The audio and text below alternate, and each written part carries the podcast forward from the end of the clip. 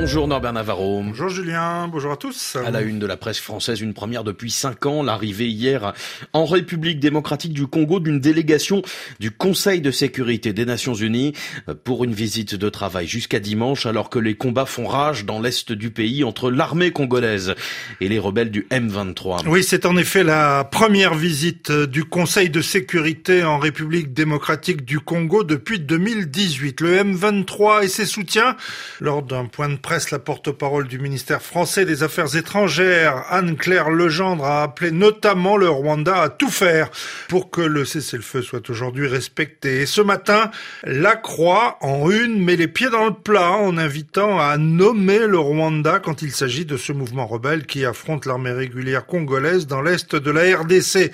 Il faut d'abord un cessez-le-feu qui doit être exigé du M23 et de ses sponsors. Parmi ceux-ci figure le Rwanda. Est devenu une Sparte africaine qui utilise ses capacités militaires pour exercer son influence, dénonce le quotidien catholique en référence à cette très guerrière ancienne ville grecque que fut Sparte. Selon la Croix, la stratégie d'ingérence du Rwanda le conduit implicitement à violer la souveraineté de son voisin congolais. Alors, alors ce journal catholique trouve qu'à l'heure où les Occidentaux s'opposent aux visées expansionnistes de la Russie en Ukraine, il serait étrange qu'une condamnation identique ne s'exprime pas pour ramener la paix en République démocratique du Congo. À la une également, les retrouvailles entre la France et le Royaume-Uni.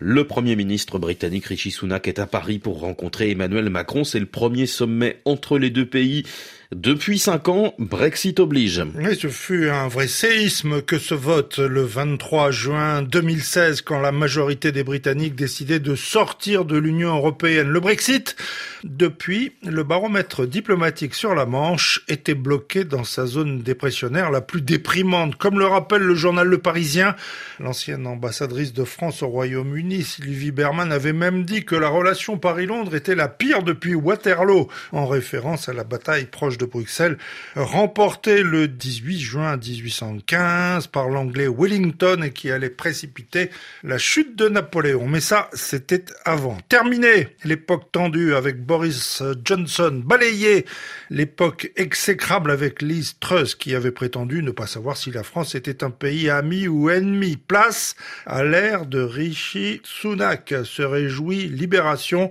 place à l'optimisme. Et pour Libé, dont on ne connaissait guère l'anglais, pour les têtes couronnées, le mieux est à venir. Fin mars, c'est le roi lui-même, Charles III, qui effectuera en France sa première visite d'État depuis qu'il est monté sur le trône. Cette nouvelle entente, pas encore cordiale, doit beaucoup à l'invasion de l'Ukraine par Vladimir Poutine le 24 février 2022.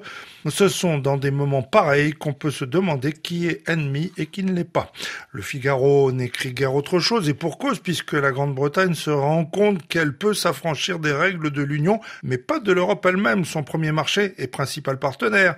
Souligne ce quotidien, elle a besoin de la France pour endiguer les flottilles de clandestins affluant sur ses côtes. Elle a intérêt à maintenir la coopération en matière de défense avec la seule armée du continent à sa mesure, qu'il s'agisse de former les soldats ukrainiens ou de produire des armements. Alors, va pour cette nouvelle entente cordiale, se réjouit le Figaro, en saluant également la visite attendue du roi d'Angleterre en France. Et puis deux mots d'économie pour conclure, Norbert, avec du mouvement dans le commerce du sport en France.